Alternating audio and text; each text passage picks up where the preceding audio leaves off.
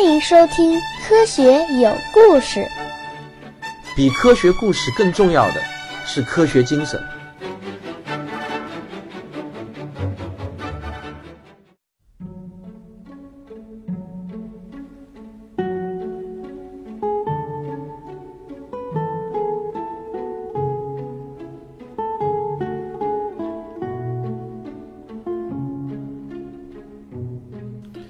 好，让大家久等了。今天继续为大家讲时间的形状相对论史话。我们今天继续讲爱因斯坦的那个梦——生死重量。上一期我们就讲到，这个爱因斯坦低着头正在沉思，突然他抬起头，脸上闪过一丝喜色，就站了起来，大声说道：“大家安静，请听我说，我想到一个办法。”这个会场立刻就安静了下来。爱因斯坦继续说：“刚才普朗克先生启发了我，电梯的加速度会产生如同重力的效应，而电梯升得越高，则重力越小。请大家想一想，如果我们能够精确地控制电梯的加速度，则刚好可以把重力降低的效应完全抵消。这样一来，我们就能够把电梯安全地升到顶端，然后引爆炸弹。”这样，我们就可以保住整座云霄电梯塔了。凯尔文听完爱因斯坦的话以后，他就说：“爱因斯坦警长的这个方案从理论上来说是可行的，不过，我想请云霄电梯的制造商方面出来回答一下，是否可能精确控制电梯的加速度。”一个谢顶的中年男人就站了起来，说道：“我是云顶电梯公司的总工程师爱丁顿。”从理论上来说，云霄电梯具备任意加速度的能力，但控制系统需要加一个控制模块。当初设计的时候，并没有考虑到需要如此精细的控制。凯尔文就继续追问道：“那么制造这个控制模块需要多久呢？”爱丁顿看了看手表，想了一下，说：“如果现在马上动手的话，应该能赶在爆炸前半小时左右完成。”时间还来得及，不过，爱丁顿迟疑了一下。有话就直说嘛，爱丁顿先生，凯尔文说道。因为是这样，考虑到摩擦力和空气阻力的变化，电机必须要不停的调节输出功率，但在这么短的时间内，恐怕无法做出自动控制模块，必须必须手动控制，也就是说。必须要有一个人在电梯内手动微调参数，直到电梯升顶。不知道我是否说明白了，凯尔文先生。凯尔文呢，就瞬间明白了爱丁顿的意思。不愧是久经沙场的老将，凯尔文冷静的就说道：“请你立即动手去制作控制模块，剩下的事情交给我们吧。谢谢你，爱丁顿先生。”爱丁顿说了声是。立即三步并作两步离开了会场。此时，整个会场鸦雀无声，所有人其实都听明白了爱丁顿的意思。凯尔文环视了一周，镇定地说：“我想，大家应该已经都明白了，电梯只能在加速状态下才能维持重力不变，一旦升顶后开始减速，就会立即引爆炸弹。”整个会场。安静的可以听见一根针落地的声音。我已经一把老骨头了，对这个世界也没有什么留恋了。凯尔文一字一顿，让我对这个国家的国土安全再尽最后一次责任吧。整个会场除了安静，还是安静，死一般的安静。只见凯尔文终于缓缓地站了起来，稳稳地。一步一步走向门外，在云霄电梯的检修通道，倒计时血红的数字显示着：二十六分、二十三秒、二十二秒、二十一秒。每跳动一下，仿佛都是死神的敲门声。在云霄电梯里面，爱丁顿在电梯控制面板上忙碌着，终于小心地合上面板，旋紧螺丝。在面板上就露出了一个圆形的旋钮。爱丁顿抬起头来，脸色凝重地看着凯尔文，郑重地把一个手掌大小的仪表交给了凯尔文。仪表上面什么按键都没有，只显示了一行醒目的数字：九点八零六六五。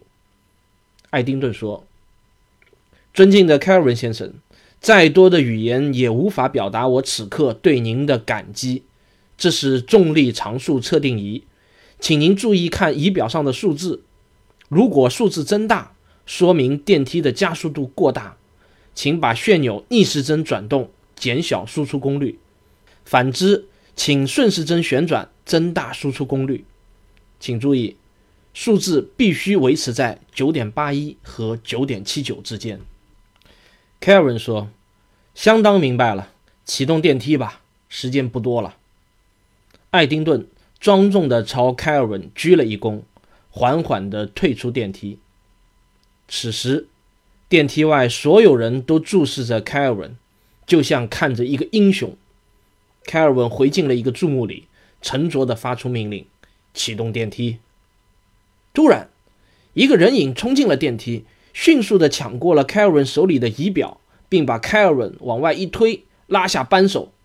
凯尔文一个踉跄的同时，电梯门缓缓地合上了。在电梯门合上的那个瞬间，人人都认出来了，那正是爱因斯坦警长。凯尔文大怒，冲着电梯喊。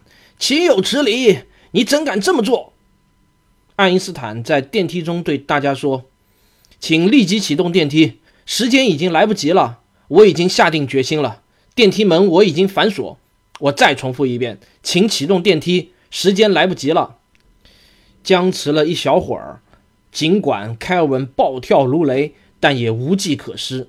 大家心里都明白，时间一分一秒的过去，必须要启动电梯了。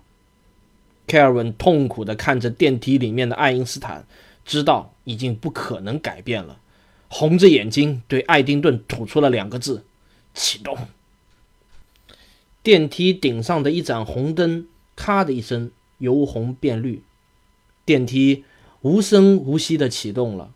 刚开始几乎看不出任何移动，慢慢的看出了一点点的抬升。随着时间的推移，移动。越来越明显。爱因斯坦一只手按着控制旋钮，一只手拿着重力测定仪，眼睛盯着读数，不时地调节旋钮，以维持读数的稳定。电梯的上升速度越来越快，越来越快。二十分钟后，电梯终于要接近顶端了。爱因斯坦明白，电梯升顶前的减速会立即破坏炸弹上的重力感应器的平衡，炸弹。会立即爆炸。最后的时刻到了，爱因斯坦听到“咣当”一声，猛然感到自己的身体一下子轻了起来，手中仪表上的数字急剧的变小。啊啊！爱因斯坦一声惊叫，从椅子上跳了起来，他惊醒了，一身的冷汗。刚才的那个梦境实在是印象太深刻了，几乎历历在目。加速度和重力等效，加速度和重力等效，加速度和重力等效。爱因斯坦一声比一声大的念了三遍。此时此刻，爱因斯坦得到了他一生中最快乐的想法。哈勒也走进了爱因斯坦的办公室，显然他听到了爱因斯坦的叫声：“小爱，发生什么事儿了？”爱因斯坦冲过去，一把抱住哈勒。那个问题我想明白了，哈哈哈哈哈哈！哈勒推开爱因斯坦，哈你个头啊！别激动，别激动，你说的是哪个问题？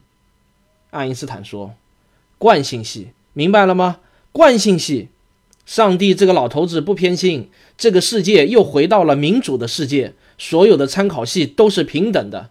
现在我们可以大声的宣布，在任何参考系中，所有物理规律保持不变，只要……”在这个前面加上一个等效原理的前提即可。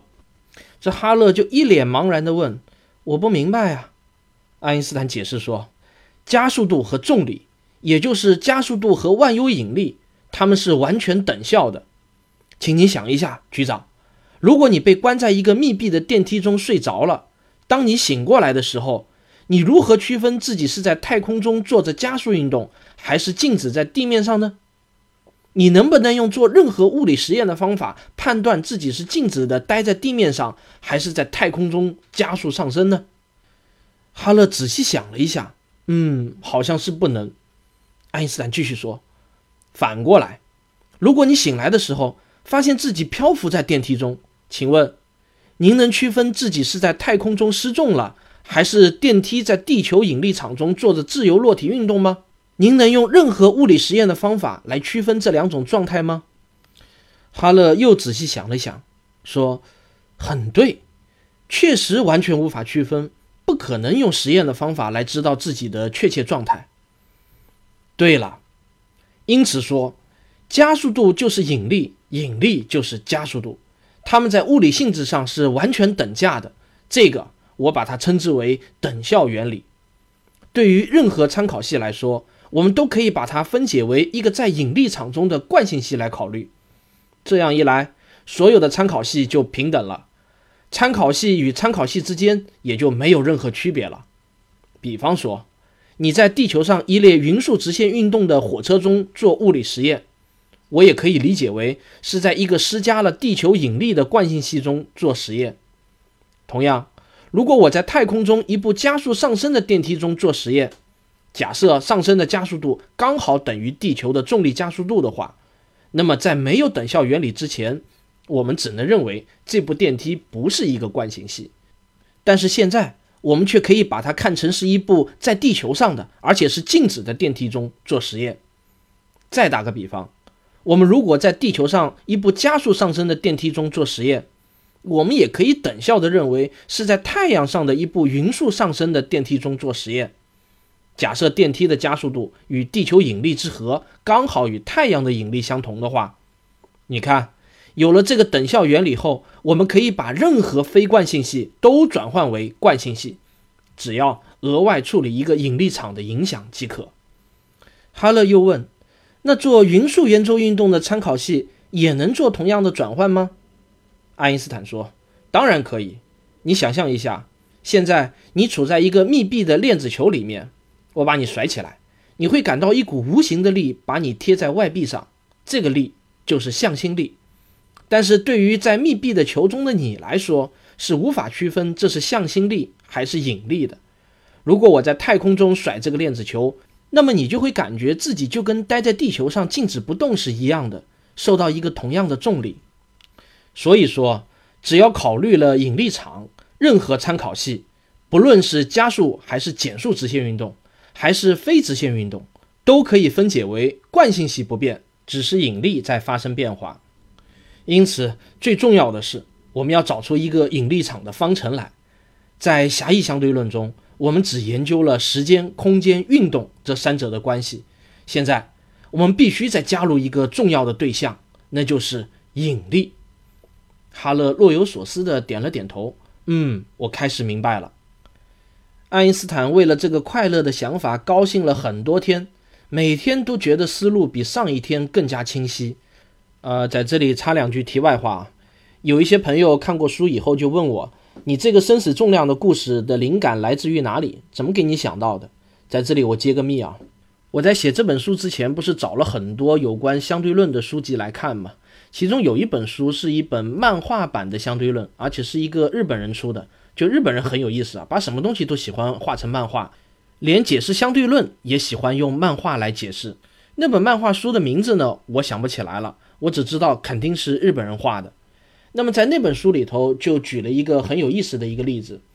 他在讲到等效原理的时候，他为了帮助你理解，他说：如果现在有一颗定时炸弹，它的引爆装置是一个重力感应仪，如果感受到重力常数的变化，书中就说，我们只要把这个炸弹放到一艘宇宙飞船里面，然后用一个合适的加速度让它飞到太空中。这样子就可以安全的把这个炸弹给它扔到太空里面了。呃，正是受到这个例子的影响，让我构思了生死重量这个故事。还有我在文中提到的，爱因斯坦获得了他这一生中最快乐的想法，这个呢是有原文出处的，这确实是爱因斯坦在文集里头自己写下的话。好，我们回到正题。在引力这条路上开始往前探索，无数崭新的风景就一下子涌了过来，很多过去想也没想过的问题接踵而至，让爱因斯坦有一点应接不暇。爱因斯坦首先通过一个思维实验，很容易就得出了引力会使得光线弯曲的结论。你可能会觉得非常难以理解，光线怎么可能弯曲呢？我们从来也没有看见过手电筒射出去的光会有任何一丝一毫的弯曲。其实那一切不过是光的速度太快，弯曲的程度太低，令我们的眼睛无法察觉罢了。我可以用一个思维实验，很容易向你证明，光是不可能在任何时候都走直线的。我请你闭上眼睛，跟我一起来想一下。现在，假设你在一部做着自由落体运动的电梯中。你会感到自己失重了，所有的东西在你身边都漂浮了起来。你随手从口袋里面拿出一个玻璃球，在眼前一松手，你会看到玻璃球在眼前就漂浮了起来。你轻轻的一弹，玻璃球在你眼皮底下以匀速直线运动朝前飞去。这一切都如此的正常，天经地义，不是吗？现在，我是一个站在地面上的观察者，我看到情况。就完全不同了。假设电梯是透明的，我会看到什么呢？我会看到这个在你面前做匀速直线运动的玻璃球以一个抛物线的轨迹下落。这个景象呢，就如同你在运动的火车上从窗孔中扔出一个物体，你自己会看到这个物体直线下落到地上。可是从站台上的人来看，这个物体是一个抛物线运动。这一切都是如此的正常，天经地义吧？那么，这次我再次请你闭上眼睛，还是回到那部失重的电梯中。你打开手电筒，一束光从你的手里打了出去。那么，我想请你把这束光就想象成是刚才的那个小球。请问，这束光对你而言是不是做着匀速直线运动呢？如果是的话，那么对于地面上的观察者而言，这束光就必定也是一个抛物线了。如果你觉得这个想不通，你一定要认为地面上的人看到的光是直线，而不是抛物线。那么，如果地面上的人看到的是直线，在电梯中的你看到的就一定是向上弯曲的抛物线了。别忘了，你正在不停的下落呢。换句话说，换句话说，电梯中的人和地面上的人不可能同时看到光走的是一条直线。要么其中一个人看到的是抛物线，要么另外一个人看到的是抛物线，只能二选一。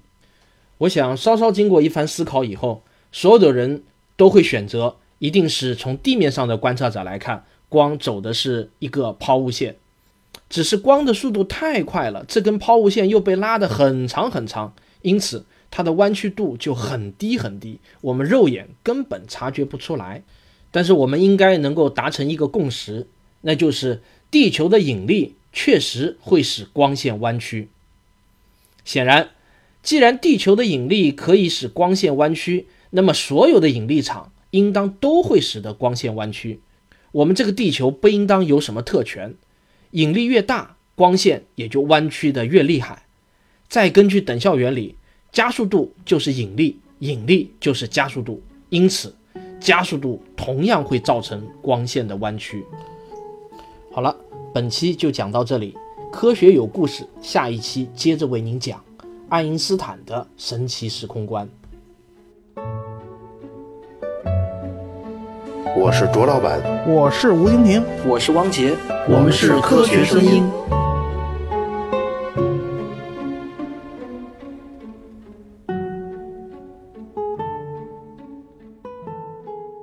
我这两周以来呢，一直待在重庆和成都。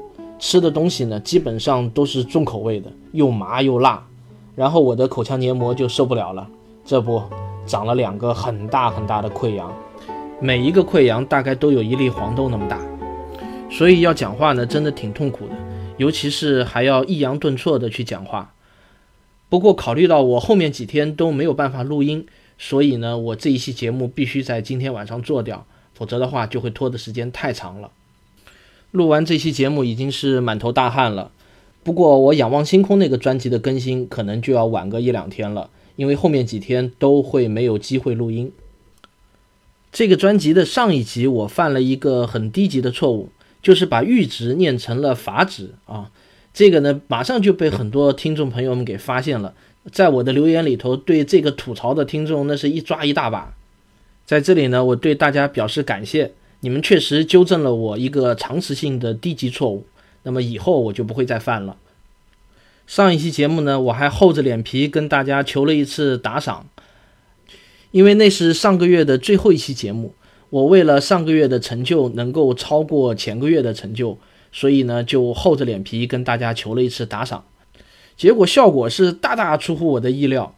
那么截止到目前为止，那一期节目的打赏人数已经超过了一百五十人，是我所有节目当中打赏人数最多的。当然了，呃，六月份的成就也就毫无悬念的大大超过了五月份的成就。所以在此呢，我要对我的听众们表示十二万分的感谢，非常非常的谢谢你们。我一定会努力做出越来越好的节目，来回馈广大听众对我的厚爱与支持。呃，最后还想告诉大家，我们科学声音组织七月九号的那次聚会的邀请函已经发出去了。如果您没有收到的话，那么很遗憾，表示您可能这次就没有机会来参加我们这次聚会了。不过，为了弥补你的遗憾，我们会对这次聚会进行映客直播。你可以下载一个手机映客 APP，然后到了七月九号上午九点钟左右呢，就进入房间号为四四八二七四八九的房间。我再说一遍，四四八二七四八九。我们还会把这次聚会的音频给剪辑出来，发表在科学声音的官方说这个栏目中。到时候大家也可以来收听。感谢大家收听我的节目，我们今天就说到这里。如果你对我的节目感兴趣的话呢，请不要忘了点一下订阅，这样子你就可以第一时间收到我的更新通知了。如果你觉得我的节目对你有帮助的话，也可以在页面下方为我打赏以资鼓励。谢谢大家，我们下期再见。